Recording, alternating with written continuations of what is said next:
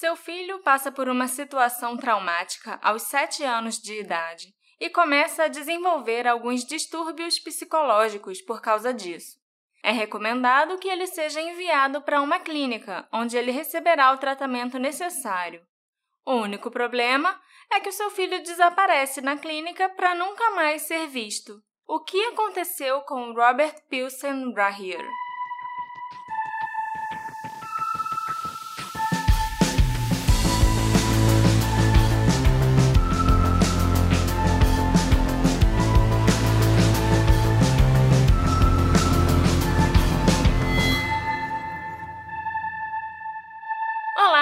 Assistentes! Aqui é a Marcela, sua host do Detetive do Sofá. Hoje não tem vodka pra gente começar esse episódio, não. Esse caso é um pouquinho mais dark, sabe? E eu sempre acabo levando os casos muito mais a sério quando eu tenho a chance de conversar com os familiares da vítima. E também quando os casos envolvem distúrbios psicológicos ou psiquiátricos. O caso do Robert Pilsen Rahier gira em torno disso. Olá, Marcela. Aqui é o Alexandre e eu tô confiante que esse vai ser um bom episódio. Lembrando que se você está escutando esse programa pelo Aurelo, você é uma pessoa linda que quer ajudar o podcast que você está ouvindo agora. E quem ainda não nos escuta pelo Aurelo, baixa lá o aplicativo e se quiser, usa o cupom detetive@aurelo para testar o premium deles, que também vai estar tá ajudando a gente. E para as pessoas que já apoiaram a gente pelo Aurelo e aparece o nomezinho lá, eu quero dizer um muito obrigado mesmo, porque vocês são as melhores pessoas e a gente nem estava esperando, e muito obrigado mesmo. Muito, muito, muito obrigada, gente. E agora, voltando ao que interessa, me conta a história do Robert, Marcela. O Robert nasceu em 27 de outubro de 74, no Arizona, onde ele passou os primeiros anos da sua vida morando com a mãe, Jean. O pai do Robert tinha abandonado a Jean quando soube que ela estava grávida e nunca reconheceu o filho. Os dois nunca tiveram nenhum tipo de contato. E o homem que o Robert sempre considerou como seu pai era o padrasto, chamado Gerald Rahier, que se casou com a Jean em 1979. Os dois se davam tão bem que o Robert pediu para o Gerald que o adotasse para que eles passassem a ser pai e filho de verdade e tivessem o mesmo sobrenome. O Gerald Rahier era um excelente pai, mas ele tinha os seus próprios problemas e traumas. Ele lutou na Guerra do Vietnã, onde ele ficou permanentemente ferido. O Gerald era um veterano que recebeu uma condecoração por seus ferimentos graves. Durante a guerra, ele era um sargento que atuava como controlador de tráfego aéreo do Exército dos Estados Unidos. No início dos anos 70, ele estava num clube de oficiais não comissionados quando um Vietcong bombardeou o prédio. Estilhaços cortaram a medula espinhal do Gerald e ele acabou ficando paraplégico. Nossa. Quando o Gerald e a Jean se conheceram, em 1977, ele já estava numa cadeira de rodas. Mas isso não foi um problema para Jean e muito menos para o seu filho Robert. A Jean e o Gerald então resolveram se casar. E um vínculo muito forte foi se desenvolvendo entre o Robert e o padrasto. Foi o Gerald que ensinou o menino a andar de bicicleta, a pescar, a jogar beisebol, todas aquelas coisas que a gente vê os pais ensinando para os filhos nas séries americanas. O Gerald era um homem ávido por atividades ao ar livre e ele sempre levava o Robert com ele para passear e até para acampar. E segundo a Jean, o Robert sempre voltava desses passeios muito feliz e contando as coisas novas que ele tinha aprendido a fazer, como diferenciar as plantas que eram comestíveis das plantas venenosas, fazer fogueira, aprender sobre espécies de insetos, de cobras, entre outras coisas que são muito úteis se você for para Largados e Pelados. Meu Deus. É verdade. Ok. Em 1981, a Jean e o Gerald deram um irmãozinho para o Robert. Ele se chamou Gerald Jr. Menos de um ano depois do nascimento do Jerry, a família resolveu se mudar para uma casa maior, que tivesse mais espaço para as crianças e que fosse mais ampla e desse mais facilidade ao Gerald para ele se locomover. No dia 11 de julho de 82, a família começou a mudança para a casa nova. Nesse dia, o Gerald estava muito irritado e se sentindo frustrado por ter sido deixado de fora do planejamento da mudança, por não poder ajudar a carregar as caixas para a van e não poder ele mesmo mover os seus pertences para outra casa. Um casal de amigos dele e da Jean era quem estava ajudando a fazer esse trabalho. Eu ficaria até feliz de não ter que ajudar na mudança, essas coisas são um saco, mas eu entendo a frustração dele. Sim, eu também acho que arrumar mudança deve ser a coisa mais chata que tem. Mas dá para entender, sim, o lado dele perfeitamente, né? Ele queria ser independente, queria fazer as coisas por conta própria. Ele era um cara de meia idade que se sentia dependente da ajuda dos outros para fazer as coisas mais básicas. E eu não sei como eram as cadeiras de rodas dos anos 70 e 80 e como era a mobilidade nessa época. Mas se hoje em dia os cadeirantes têm muitos problemas de acessibilidade, imagina lá naquele tempo, quando nem se falava, nem se usava essa palavra, né, acessibilidade. Com certeza. O Gerald acabou extravasando a irritação dele para a família nesse dia. Ele brigou com o Robert porque ele não estava obedecendo e ainda discutiu com a Jean depois. A Jean foi com as crianças para casa nova, na van da família, para levar as primeiras caixas, com a máquina de lavar louça e utensílios de cozinha. Depois, eles voltariam para buscar mais caixas. E enquanto ela carregava uma dessas caixas para dentro de casa, ela teve um pressentimento, sabe? Uma premonição, e sentiu que tinha alguma coisa ruim acontecendo.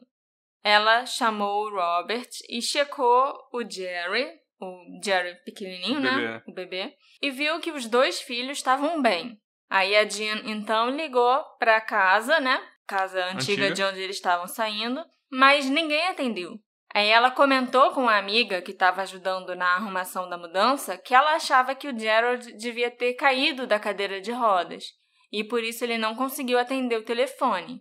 O Gerald costumava ter uns espasmos musculares bem violentos, e quando ele acabava caindo da cadeira, assim, por causa desses espasmos, ele tinha muita dificuldade de voltar para a cadeira sozinho, ele sempre precisava de ajuda. Uhum. A Jean, a amiga, e os dois menininhos, então, pegaram a van e voltaram para casa.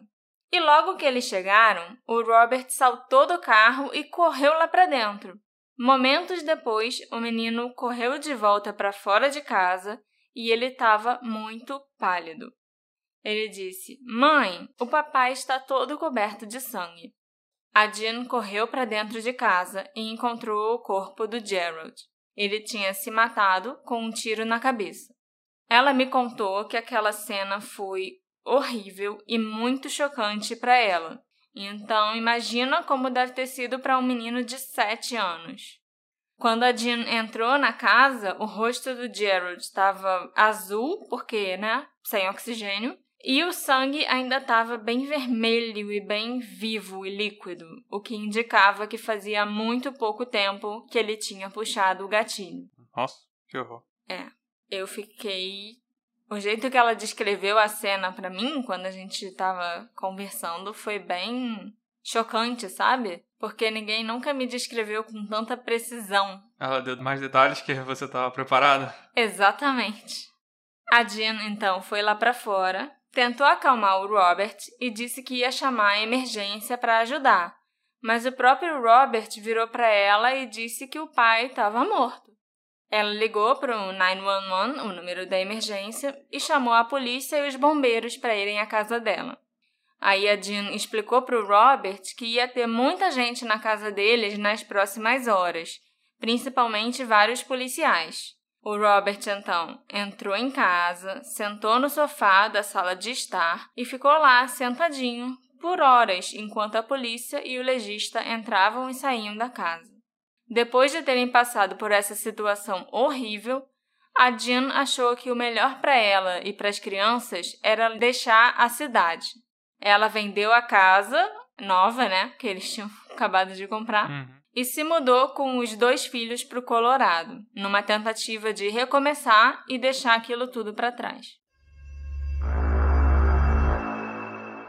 O problema é que quando os problemas e os traumas estão dentro da gente, Não importa para quão longe você vá fisicamente, porque eles vão te acompanhar. A família podia ter se mudado para a Austrália ou para o Japão, que o trauma ainda estaria junto com o Robert. Pode até piorar, né? É. Ele começou a expressar uma série de questões emocionais que se originaram naquele dia com o suicídio do padrasto. Aquela situação foi tão traumatizante que o Robert começou até a se culpar pela morte do Gerald. E não importava o quanto a mãe dissesse para o Robert que ele tinha sido uma das melhores coisas na vida do Gerald e que ele tinha dado muitos momentos felizes para o padrasto, porque o Robert continuava se sentindo culpado. E daquele ponto em diante, ele começou a apresentar comportamentos compreensivelmente diferentes. Ele deixou de ser um menininho alegre, curioso e espontâneo que ele era e passou a ter umas explosões agressivas e violentas, além de ficar muito, muito depressivo. A mudança para a cidade de Colorado Springs também não ajudou nem um pouco. A intenção da Jean foi a melhor possível, mas não só o Robert foi afastado de tudo que ele conhecia e de seus amigos, como ele se tornou um garoto novo na cidade. E para quem está deprimido ou é uma pessoa introspectiva, isso nunca é uma coisa boa. Você ter que fazer novos amigos. É, é bem difícil fazer novos amigos normalmente, às vezes, para quem tá chegando no colégio. Ainda mais nessa situação. Ainda né? mais que você não se consegue, não consegue concentrar passando por isso tudo. E para piorar, o Robert começou a ser intimidado na nova escola logo depois de chegar na cidade, porque ele era um menino gordinho. Ainda falavam que ele tinha os pés fedidos. Ele sofreu muito bullying também por ser o garoto novo que ainda por cima foi colocado nas classes de educação especial por causa dos seus contínuos problemas de comportamento. O Robert foi crescendo, entrando na adolescência, e ele estava se tornando uma pessoa cada vez mais ressentida e amargurada, além de depressivo e violento. Ele se ressentia dos colegas de classe pelo tratamento horrível que ele recebia e se ressentia dele próprio, que ainda se culpava pela morte do padrasto e pela incapacidade que ele tinha de fazer amigos. Apesar dele e da mãe sempre terem sido muito próximos, o Robert também começou a excluir a Jean, a se afastar dela, se retrair e ficar sempre na defensiva. No início de 89, quando o Robert já estava quase com 15 anos, a Jean passou pelo quarto do filho e ele estava chorando. Ela resolveu entrar para ver se ele queria conversar e viu que ele estava segurando uma lâmina de barbear. Ela ficou muito assustada, se sentou do lado dele e o abraçou. E o Robert disse para ela: Papai se matou. Foi minha culpa. E eu não me dou bem com ninguém na escola. A mãe disse que amava o Robert e afirmou categoricamente que a morte do Gerald não foi culpa dele. A Dina explicou para ele que o Gerald sofria de estresse pós-traumático desde quando voltou da guerra e que ele tinha muitos outros problemas. Mas o Robert continuava achando que era culpa dele, porque ele não tinha obedecido o pai naquele dia. A Diana então fez o filho começar a fazer terapia. Eu já devia ter começado. Sim, mas nos anos 80 eu não sei quão comum isso era, ou se os pais até pensavam em terapia, sabe? É. As Ok. crianças dos anos 80 faziam o que queriam. Não, mas é que eu acho que era um trauma, no mínimo.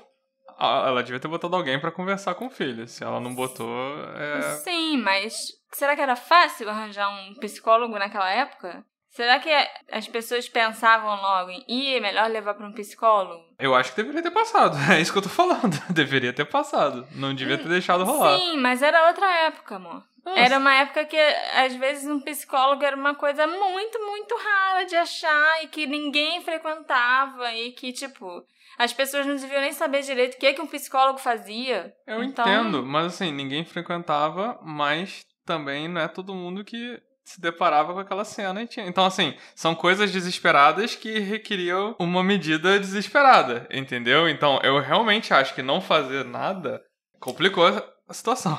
Nós temos visões um pouco diferentes. Porque eu acho que ela realmente fez o que ela podia fazer, entendeu? Uhum. O que ela, na mente dela, de pessoa do interior dos Estados Unidos, no início dos anos 80, sabia fazer, entendeu?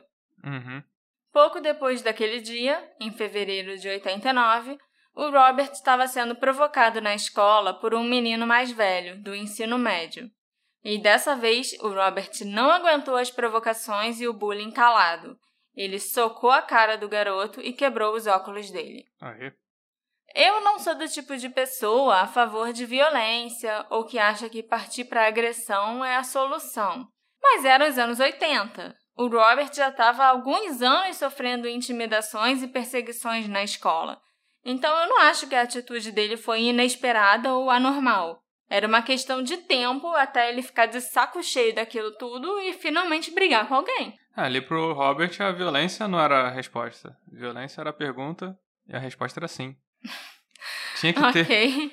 Tinha que ter arregaçado o bullying dele meu mesmo. Quebrado o óculos com o nariz e com tudo junto. não tava esperando.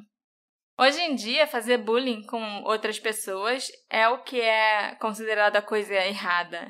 Naquela época, eu acho que até na minha época de escola, isso era a coisa mais normal do mundo. Nem tinha esse nome de bullying. Não, você, não tinha. É, você sofria bullying e ainda apanhava às vezes também, sabe? E não tinha Não, esse na nossa nome. época acho que não rolava muito de apanhar, não. Eu nunca apanhei, entendeu? Mas eu sou uma menina, então é diferente. Menina, não acho que meninas apanham com tanta facilidade falando- quanto meninos. Eu já briguei, Aham. mas é que eu acho que na nossa época, que a nossa infância é, é ali no início dos anos 2000. E a gente meio que estudou no mesmo colégio. Então, não acho que na nossa época as pessoas apanhavam, não. De bullying, sabe? É, não sei. Eu acho que ainda acontecia assim. Na nossa escola não, mas eu acho que ainda devia acontecer. Eu realmente nunca apanhei, mas bullying com certeza. Eu tinha franjinha, eu usava óculos, aparelho, tudo que tinha direito pra me deixar feia, sabe? Uhum. Culpa da minha mãe.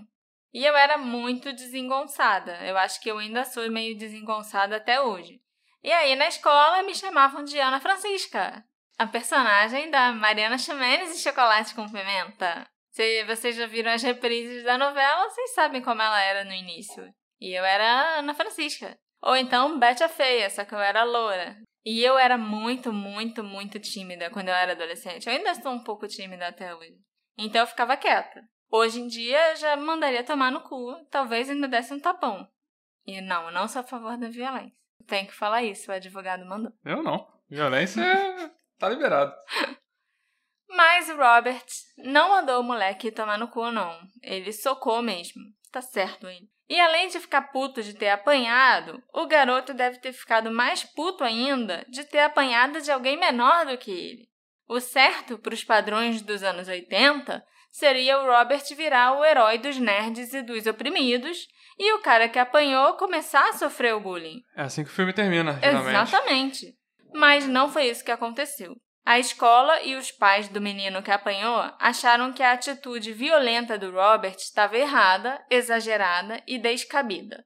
A mãe dele foi chamada na escola, onde a diretora orientou que o Robert fosse mandado para o hospital Cedar Springs para ser tratado por psiquiatras. Aí já foi uma reação meio extrema, né? Meio desproporcional. Sempre é uma reação extrema você mandar alguém, ou principalmente uma criança de 15 anos, para um hospital psiquiátrico, pelo menos do meu ponto de vista, né? Ainda mais que ele tinha acabado de começar a fazer terapia.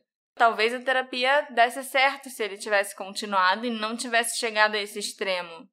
Mas o Robert foi para um programa de tratamento de 30 dias no hospital Cedar Springs. E depois desses 30 dias, ele foi transferido para um centro de tratamento para adolescentes com problemas psiquiátricos e comportamentais, chamado Cheyenne Mesa Treatment Center, onde ele permaneceu até o final do ano letivo.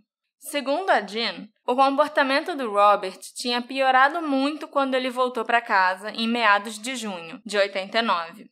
Ele estava desafiando a mãe, ele não obedecia mais, chegou até a fugir de casa por um curto período de tempo. As explosões de raiva e violência dele também tinham piorado muito. E no resto do ano de 89 e início de 1990, a situação só foi se agravando. A Jean acabou tendo que internar o filho novamente na instituição. As autoridades da cidade de Colorado Springs chegaram a ameaçar tirar a custódia de Robert dela se ele não fosse enviado de volta para o Cheyenne Mesa. O Robert não queria voltar para lá de jeito nenhum. Ele prometeu que ele ia ser um filho melhor, que ele ia obedecer, se comportar, fazer terapia, mas a Jean sentiu que não tinha escolha. Em junho de 1990, o Robert voltou a morar naquela instituição. Ele ligava para a mãe todos os dias, contava para ela o que ele tinha feito e tentava mostrar que ele estava progredindo. Sempre que eles se falavam, parecia estar tudo bem com o Robert e eles tinham conversas normais de mãe e filho. Mas, na manhã do dia 6 de julho de 1990, o telefonema foi bem diferente. Nesse dia, o Robert ligou para Jean por volta das 8 da manhã do centro de tratamento. Ele estava chorando e dando a entender que tinha alguma coisa muito errada acontecendo. Quando a Jean pediu para ele se abrir e explicar para ela o que tinha acontecido, o Robert respondeu que a ligação dele estava sendo monitorada e ele não podia falar nada. A Dino me disse que as palavras dele exatamente foram: Eles monitoram os telefones. Eu preciso falar com você, mamãe. Conforme a conversa se aproximava do fim, o Robert insinuou que estava querendo fugir da instalação porque as condições atuais em que ele estava vivendo eram péssimas. Mas a Jean fez o filho prometer que ele não ia fugir e disse que ela iria até a instituição imediatamente para ver o Robert e conversar com ele.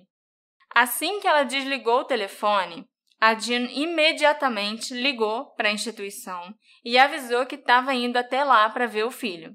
Estranhamente, a funcionária que atendeu o telefonema falou para Jean que ela não poderia ver o Robert naquela manhã porque ele tinha saído para um passeio fora da instituição e a mãe só ia poder falar com ele quando ele voltasse. Ela acreditou nisso? Ela tinha acabado de falar com o filho, ele não tinha falado de passeio nenhum? Ela tentou argumentar, é lógico, com a pessoa que estava no telefone, mas a funcionária foi irredutível. O Robert não poderia receber visitas naquela manhã. Ele ficaria indisponível pelo resto do dia, então ela teria que esperar ele voltar para poder visitá-lo. A Jean, inclusive, pediu para ser avisada assim que ela pudesse encontrar o filho.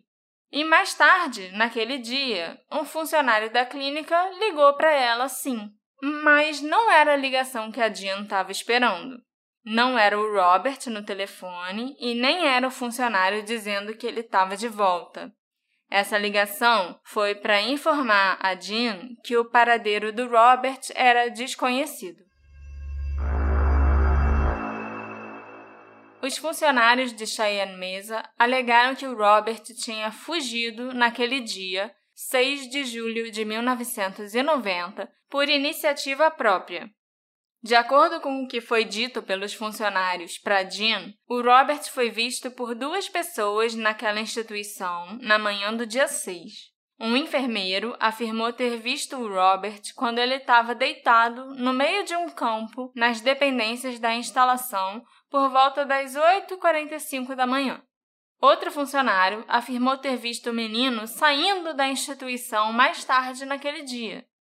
Esse funcionário afirmou, inclusive, que ele não tentou impedir o Robert de sair da clínica porque ele era um garoto muito grandão e porque ele sabia dos problemas de agressividade do Robert. Aí o cara achou melhor deixar o Robert sair. Como assim deixar ele sair? É só ameaçar o funcionário que você consegue sair da instituição psiquiátrica? Isso foi o que o funcionário falou para Jean. Mas quando os policiais interrogaram posteriormente esse funcionário, ele não mencionou nada sobre ter visto Robert saindo, e ele afirmou algo bem estranho. Talvez Robert não tenha sobrevivido. Talvez ele esteja morto. Eu me pergunto, sobrevivido a quê? Porque até onde se sabe, ele deveria estar perfeitamente seguro naquele lugar, não lutando pela sobrevivência dele. A Jean insistiu para o homem dar mais explicações, explicar o que ele queria dizer exatamente com aquela frase, mas ele não falou mais nada. A polícia também não pressionou? Não. O que deixa tudo isso mais estranho é que o intervalo de tempo que esses funcionários deram para a saída de Robert da clínica era exatamente o período que ele estava com a mãe no telefone. Ele foi visto por um funcionário 8h45 e depois foi visto saindo da instituição por volta de 9h30, segundo outro funcionário. E o pior de tudo é que a polícia foi chamada, mas não teve nenhuma investigação.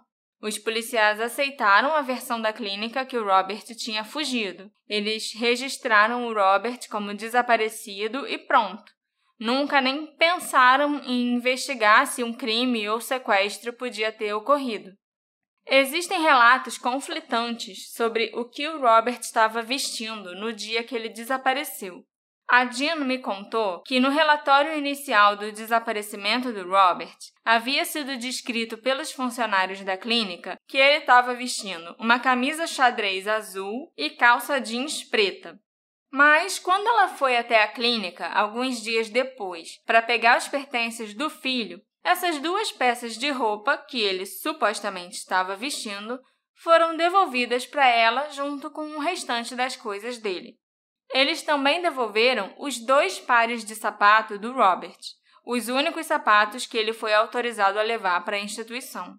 Ele só pode ter fugido descalço ou então ter roubado o sapato de outra pessoa, o que não faz nenhum sentido. A Jean nunca recebeu nenhuma explicação por parte da instituição e até hoje ela se sente muito confusa sobre como ela acabou recuperando as roupas que o filho supostamente estava usando quando fugiu. E o Robert não andava descalço nunca. A mãe dele me falou que desde que ele tinha oito anos e mudou para essa cidade, mudou de escola e começou a sofrer o bullying das crianças que diziam que ele tinha os pés fedidos, ele passou a não querer tirar os sapatos. Ele só tirava mesmo para dormir, para tomar banho e olhe lá, às vezes nem para dormir ele tirava. Nossa. Ela tinha que ir lá depois que ele dormia e tirar o sapato dele. Então ele fugir descalço é algo completamente fora de cogitação. Porque ele não estaria descalço em momento nenhum que ele estivesse na instituição, sabe? Ah, a instituição mesmo não, não dava roupa para os internos? Ela me disse que não, que os internos, as pessoas que moravam lá, os adolescentes e tudo, eles usavam as roupas normais deles, porque era para eles se sentirem em casa, não se sentirem prisioneiros num hospital, num Ou tratamento, e tal. entendeu? Quem chegava lá numa crise e, tinha que se internar e precisava de cuidados médicos realmente, aí usava aquela camisola tradicional de hospital, mas não tinha nada assim que eles davam para os internos que um moravam kit, né? lá, né, utilizarem. Não, eles tinham os pertences deles. Então, o que que o Robert estava usando quando ele desapareceu? Essa é só mais uma das questões estranhas que podem ser levantadas nesse caso. Nos dias após o desaparecimento de Robert, sua mãe Jean fez várias ligações para Cheyenne Mesa, na esperança de descobrir o que tinha acontecido com o filho, o que é perfeitamente natural. Mas depois de apenas três dias, os funcionários da instalação disseram para ela parar de ligar para eles, alegando que ela estava assediando o pessoal e que eles envolveriam a polícia se ela continuasse assim. Caraca! Isso é ridículo. Era obrigação dos caras. Exatamente. Dar informação. Essas foram as pessoas que viram o Robert vivo pela última vez e que eram os guardiões legais dele, de certa forma, já que ele estava vivendo naquela clínica. E três dias depois, esses filhos da puta querem tirar o corpo fora. Falam que não é responsabilidade deles e que o menino fugiu. Mas, porra, se ele fugiu quando ele estava sob a sua supervisão, você é responsável. Sim. Era ela que devia processar a clínica, sabe? Eles perderam ou deixaram escapar, ou sei lá eu o que, um menor de idade que eles eram responsáveis. Eu não sei como as coisas funcionavam lá nos anos 80 nos Estados Unidos, mas se isso acontece hoje em dia, eu acho que essa instituição tava fodida. Não, ia aparecer, se esse caso fosse público, ia aparecer advogado oferecendo representar ela, porque uhum. sabe da, da, da, grana. Nos Estados Unidos, você processa por danos morais é uma grana. Então sabia da grana que ia receber nisso aí. E eu não acho nem que a mulher ia faltar advogado pra ela. E se você acha que a gente já tem o suficiente para considerar esse caso um baita mistério, eu queria muito poder concordar com você, Mas tem mais um detalhe que eu preciso contar. Uma semana antes de desaparecer, o Robert foi liberado para passar um final de semana em casa com a mãe e o irmão. Ele foi para casa na sexta e voltou para a instituição no domingo. O Robert levou um pouco de roupa suja para ser lavada em casa. Enquanto eu lavava as roupas do filho, a Jean notou um pouco de sangue na cueca do Robert. Mas na hora ela não pensou muito a respeito. Ela estranhou, mas deixou para lá. Foi só depois do Robert desaparecer que a mãe começou a pensar no que aquele sangue podia significar e a temer que o filho tivesse sido abusado sexualmente enquanto ele estava em Cheyenne Mesa. A Jean desconfia especificamente dos membros da equipe que supervisionavam o tratamento do Robert e que também eram os responsáveis por monitorar os telefonemas dele. A Jean também acha que foi por isso que ele ligou para ela chorando na manhã que ele desapareceu e que era isso que ele queria contar para ela, mas não podia fazer por telefone. E isso é tão horrível, porque ele era um menino normal até ele presenciar aquela tragédia do padrasto. E como você mesmo falou, se ele tivesse ido a um psicólogo recebido algum tipo de tratamento quando aquilo aconteceu, as coisas não teriam chegado ao ponto que elas chegaram. Ele não teria se tornado um garotinho deprimido e violento, não teria ido parar na instituição. E, independente de ter sido abusado ou não, porque isso a gente não tem como comprovar, eu não consigo nem imaginar as coisas horríveis pelas quais ele deve ter passado naquele lugar. Se hoje em dia, mais de 30 anos depois, as clínicas psiquiátricas ainda são lugares terríveis e as pessoas com distúrbios psiquiátricos são muito estigmatizadas até mesmo dentro da própria instituição, imagina as coisas que deviam ser feitas com as crianças e adolescentes nesses lugares antigamente e as coisas que eram ditas para eles também. Esse caso me deixou muito triste, de verdade. O Robert tinha a vida toda pela frente e é impressionante como realmente um segundo da sua vida pode fazer ela mudar, virar de cabeça para baixo e até a sua personalidade vai se transformar. Para o Robert, esse segundo foi o momento em que ele entrou em casa e achou o corpo do padrasto. Os investigadores não conseguiram tirar nenhuma conclusão a respeito do caso de Robert naquela época. Não existiam evidências reais de que ele tivesse fugido, além do depoimento dos funcionários da clínica. Ele nunca tinha fugido ou tentado fugir da clínica antes mas também não foram encontradas evidências que ele poderia ter sido vítima de algum crime. Ele só evaporou, pelo jeito. Na verdade, não teve evidências de um crime porque Ninguém um procurou. crime nunca foi investigado. Ah, sim. Entendeu? Agora faz sentido. O caso do Robert caiu no esquecimento só alguns meses depois dele desaparecer, e a polícia nunca fez grandes esforços para encontrá-lo. Naquela época, de acordo com a Jean, ela processar a clínica não era uma opção. Primeiro, porque ela não tinha dinheiro e seria uma batalha muito dura e muito longa contra a instituição que ainda tinha o respaldo do Estado. E segundo, porque nenhum advogado achava que a clínica era responsável, já que, para todos os efeitos, o Robert fugiu. E se ele fugiu e desapareceu lá fora, a responsabilidade não é da clínica. Hoje em dia as coisas seriam diferentes, porque acho que todos os advogados concordariam que era responsabilidade da clínica sim. Com certeza. E se é financiada pelo Estado, é do Estado também.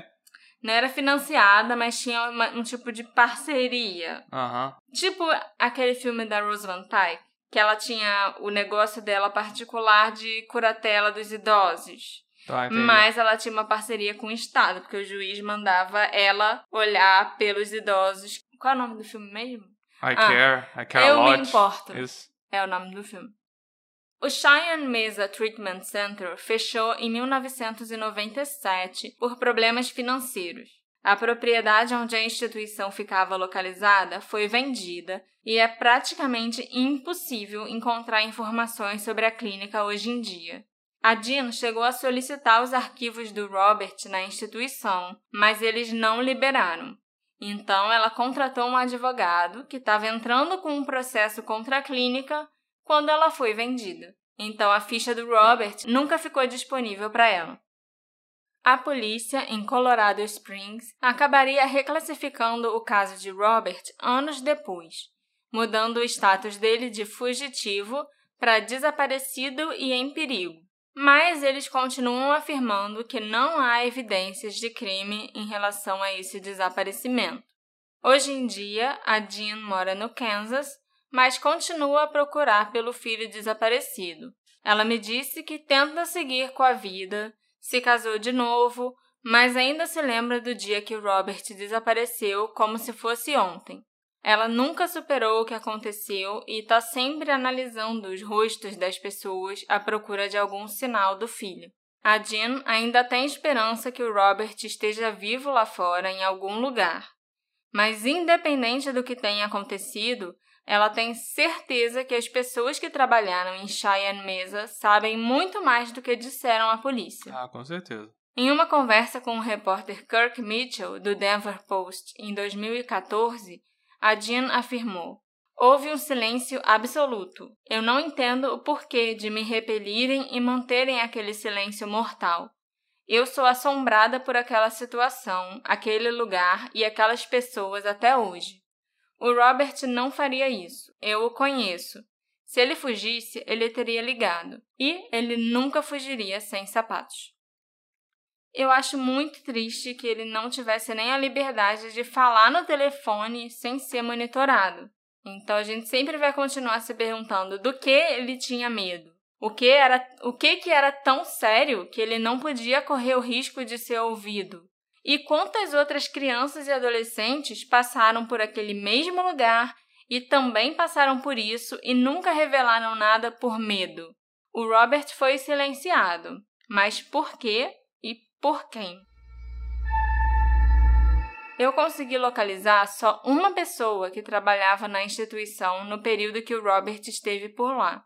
O nome dela é Connie Omer, e em 1990, quando o Robert desapareceu, ela era diretora de educação do centro de tratamento.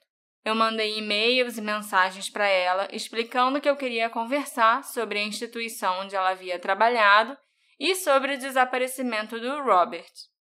Ela me respondeu dizendo simplesmente que ela me ajudaria se pudesse, mas ela não tem nenhuma informação para me dar.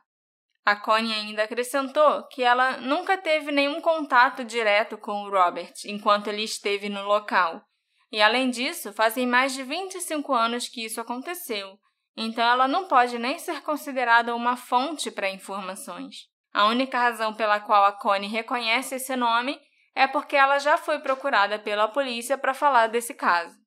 Eu cheguei a responder esse e-mail dela falando que eu só queria conversar com ela porque eu queria entender melhor como a instituição funcionava, que não era nem para falar especificamente desse caso e tal, sabe? Tentando dar uma uhum. amenizada, uhum. mas ela nem respondeu de volta. Nunca sabe? mais? Nunca mais. É engraçado, porque aí a, a resposta dela foi: Eu trabalhava, mas nunca conhecia. Mas eu não conhecia, mas eu nem lembro de nada daquela época, tá? Porque já faz muito tempo. É. Então nem, nem conta comigo. De acordo com o LinkedIn dela, a Connie trabalhou em Cheyenne Mesa como professora entre 86 e 90 e virou diretora educacional em 89. Ela saiu da instituição em 1994 Assim, enquanto ela era só professora, eu até acredito que ela podia não ter conhecido ou ter tido contato direto com o Robert, porque ela podia ensinar crianças e adolescentes de outras idades e outras séries lá da instituição. Mas em 89 e 90, quando o Robert esteve lá, ela já era diretora educacional, além de professora. E considerando que aquilo lá não era uma escola que tem centenas ou milhares de alunos, era uma instituição psiquiátrica, não tinha um número tão grande de internos, nem nada. Comparado a uma escola, né? Sim. Além de que nem todos os pacientes eram residentes de lá. Então eu acho que ela deve ter conhecido o Robert sim, mas ela claramente não quer falar comigo. Até porque, se tivesse algum problema de comportamento nas aulas, em relação a qualquer criança, isso ia chegar para a diretora educacional. Esse jeito. era o papel dela. Então, algum contato com as crianças ela tinha sim, inclusive com o Robert. Eu também procurei por alguém que estivesse internado lá em Cheyenne Mesa ao mesmo tempo que o Robert, para me contar sobre os tratamentos que eram oferecidos no local e possíveis coisas estranhas que aconteciam lá dentro. Eu localizei um homem chamado Michael Wilkins que me contou que ele teve lá junto com o Robert e, inclusive, ele ainda estava internado quando o Robert desapareceu. O Michael relutou um pouco em falar desse assunto porque ele não gosta de ficar pensando e relembrando aquela época. Hoje em dia, ele é advogado e assistente social especializado em famílias e adolescentes problemáticos. Foi o tempo passado naquela instituição que, inclusive, o fez seguir essa carreira. Ele luta por melhores condições de vida e de tratamento para adolescentes com distúrbios psiquiátricos e problemas familiares. Por que será? É, meu filho. Ele me contou que ele se lembra muito bem do Robert os dois ficaram muito próximos enquanto eles estavam presos lá. Porque ele se refere ao local, ao Cheyenne Mesa, como uma prisão e ele era Do um tempo presidiário. que ele tava lá. Sim, ele estava preso. No dia que Robert desapareceu, os dois não se viram e nem passaram nenhum tempo juntos. O café da manhã dos dois era em horários diferentes por causa das atividades e das aulas mas ele se lembra de ter estranhado o Robert não ter aparecido no almoço aquele dia. O horário de almoço de todo mundo era o mesmo, ao contrário do café da manhã. E uma coisa bem estranha que aconteceu foi que à tarde os residentes foram mandados para os seus quartos. As atividades do dia foram canceladas, o lanche e o jantar foram servidos direto no quarto. E isso raramente acontecia, só quando ocorria algum problema na instituição, como algum acidente, alguém se machucar ou tentar atacar um dos funcionários, ou alguma morte. Nos dias seguintes, ele não viu mais o Robert e disseram para ele que o Robert tinha fugido. O Michael estranhou porque ele próprio vivia pensando em fugir, mas o Robert nunca tinha expressado essa vontade. O tempo passou, no final dos anos 90 ele foi liberado e, em 91, ele recebeu uma ligação da polícia questionando se ele sabia do paradeiro de Robert ou se o Robert tinha comentado para onde ele iria se um dia fugisse, essas coisas assim. Mas o Michael não fazia ideia. Inclusive, foi aí que ele ficou sabendo que o Robert nunca tinha sido encontrado e que a família dele ainda estava desesperada sem notícias. Ah, ele achou que ele tinha fugido e tava de É, boa por aí. Isso, fugiu e foi para casa e a mãe dele não obrigou ele a voltar para lá, Aham. entendeu? O Michael disse que isso doeu muito nele, que ele gostaria de ter questionado mais os funcionários enquanto ele ficou lá, gostaria de ter perguntado o que aconteceu com o Robert, gostaria até de ter conversado mais com o próprio Robert. E ele ficou arrasado de não saber o que pode ter acontecido com um amigo. Ele pensa constantemente na família do Robert enquanto ele trabalha com outros jovens problemáticos. Eu perguntei para o Michael se ele tem alguma ideia do que pode ter acontecido com o Robert, e ele disse que tudo é possível. Ele acha que se o Robert tivesse fugido, ele teria entrado em contato com algum amigo ou parente, a não ser que ele tenha sido capturado ou tenha sido vítima de um crime após a fuga. Mas ele não duvida que algo possa ter acontecido dentro da própria instituição. Aquele não era um bom lugar e não tinha boas pessoas. E foi só isso que ele se sentiu confortável em me dizer, e eu respeito. É bizarro. Sempre que uma unidade de tratamento não permite a privacidade dos pacientes quando eles conversam com os familiares, existe o risco de que abusos físicos, psicológicos e sexuais possam ocorrer contra as crianças e adolescentes detidos nessas instalações. Então, talvez a especulação da Jean sobre o sangue na cueca esteja correta. Por quase um ano, ela carregava o Jerry Jr. no carro todos os dias e eles procuravam por Robert no centro da cidade de Colorado Springs e em locais onde as pessoas sem teto, fugitivos e até os drogados costumavam se reunir e ficar. Mas, já em 93, depois de nunca ter conseguido nenhuma pista nessas viagens de carro, ela começou a temer que algo tivesse acontecido com Robert. Em 2004, a Jean falou com um agente do FBI no Centro Nacional para Crianças Desaparecidas e Exploradas sobre o caso do filho. O agente recomendou que ela falasse com detetives de homicídios sobre o desaparecimento do Robert, mas eles orientaram que ela tratasse do caso com a polícia local. É porque o FBI tem que ter aquela jurisdição muito específica, é. né? De fingir que atravessou o estado, é. algo assim. O detetive da polícia de Colorado Springs, que atualmente é o responsável pelas investigações do caso, chamado Ron Lopez, é bem legal com a Jean e tá sempre ligando para ela para dizer que ele ainda trabalha nesse caso e não perdeu a esperança de encontrar o Robert. Isso é uma coisa diferente que a gente vê. Sim. O Ron trabalha numa unidade especial que cuida dos casos de pessoas desaparecidas. A Jean já forneceu DNA, registros dentários e várias outras informações para que o cadastro do Robert no NamUs fique sempre atualizado.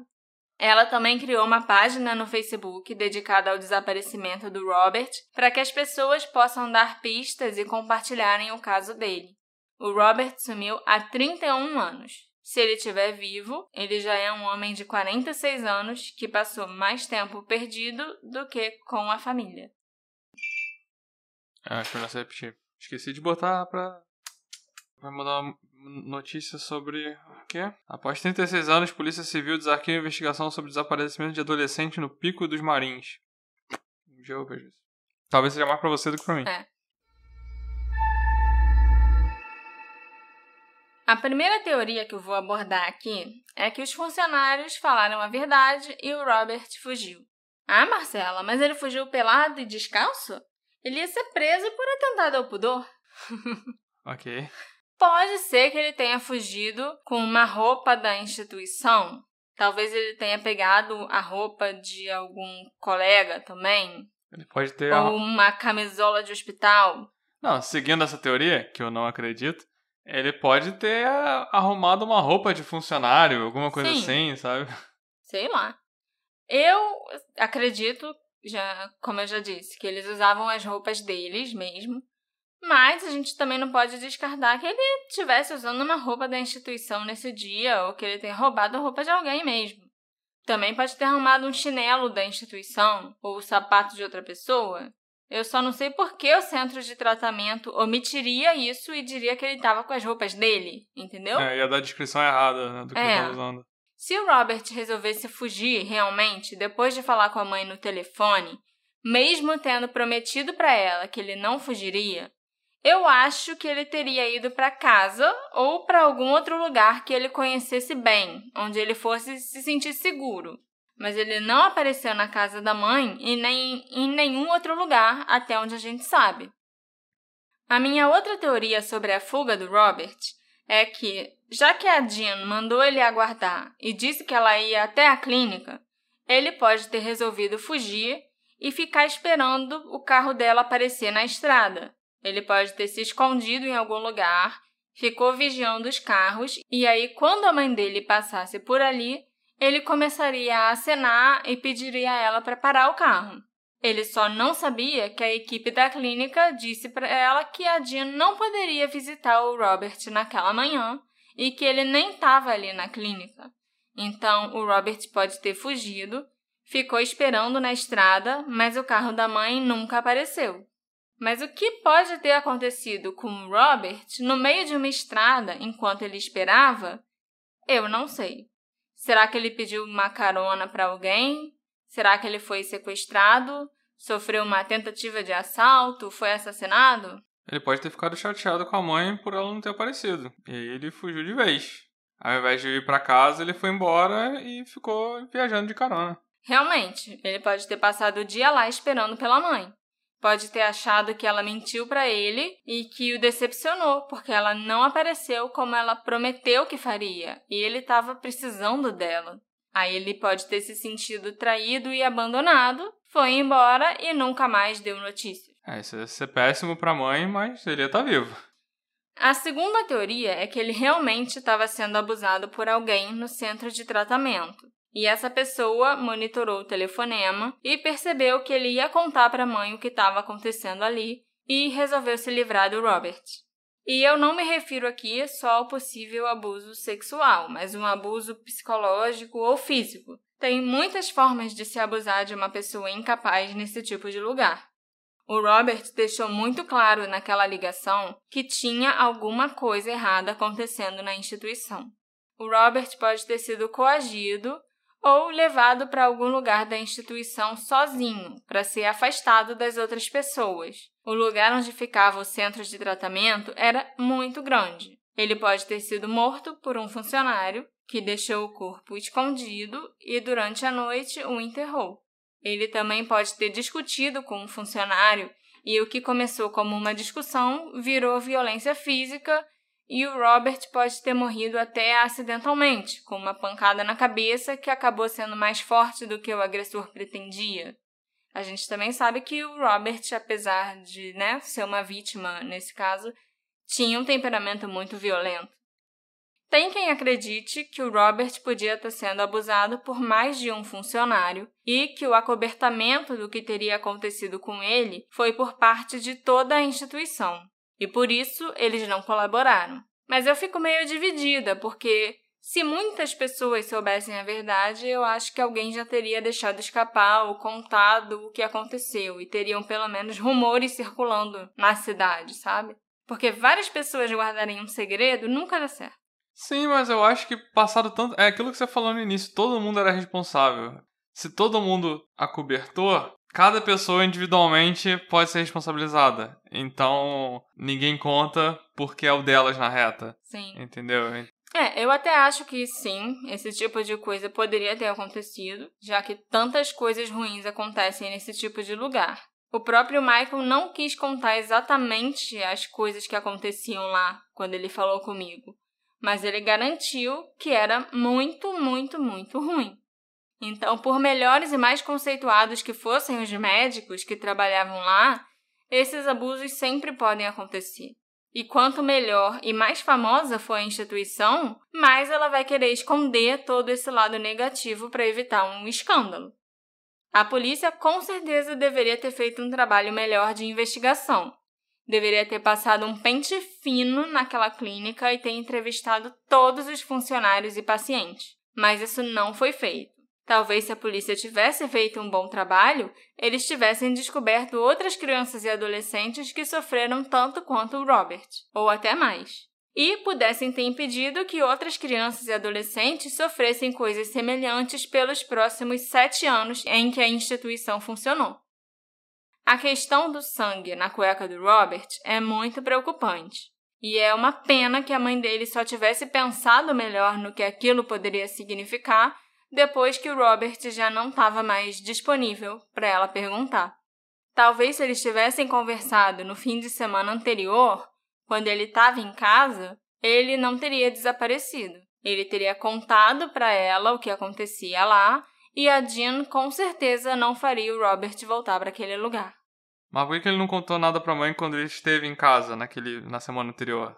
Dá a impressão que o que ele queria contar aconteceu nessa última semana pelos motivos mais comuns. Ele podia estar envergonhado ou assustado e sendo ameaçado por alguém. E depois que ele voltou de casa, podem ter pressionado ainda mais o Robert para saber se ele contou alguma coisa. E também podem ter piorado os abusos e ameaças até ele realmente não aguentar mais e resolver contar para a mãe.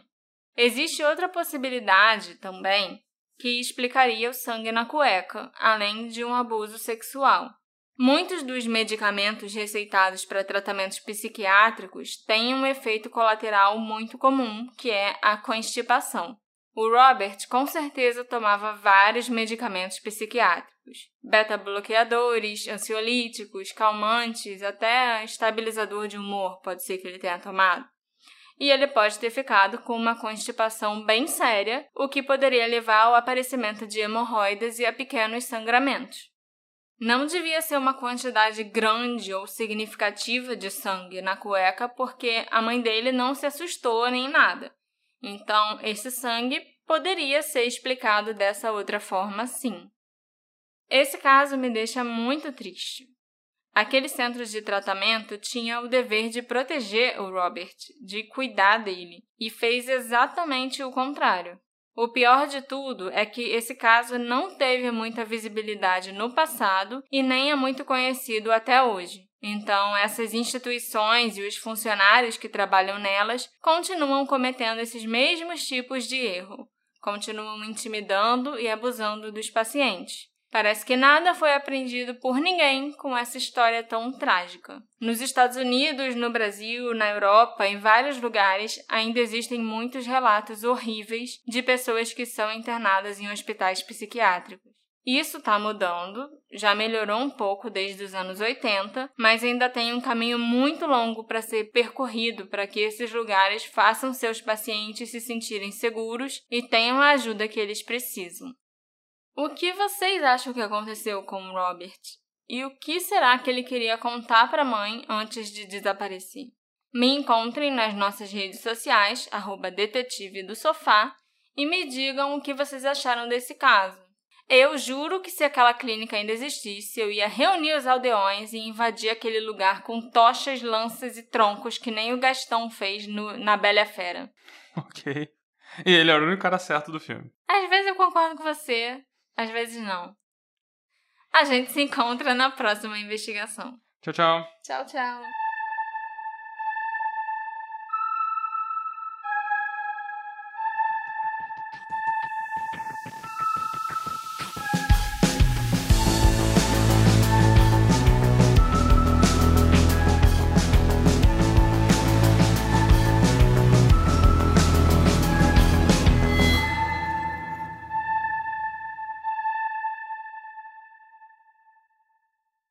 Hey, você se interessa por crimes reais, serial killers, coisas macabras e tem um senso de humor um tanto quanto sórdido? Se sim, você não está sozinho. Se você precisa de um lugar recheado de pessoas como você, venha conhecer o podcast Pátria Amada Criminal. Todas as semanas tentamos entender o pior da humanidade. Nesse processo a gente ri, chora, fica brava, fofoca, porque afinal de contas é assim que a gente fala quando está entre amigos. Suas novas melhores amigas trevosas estão aqui no Pátria Amada Criminal.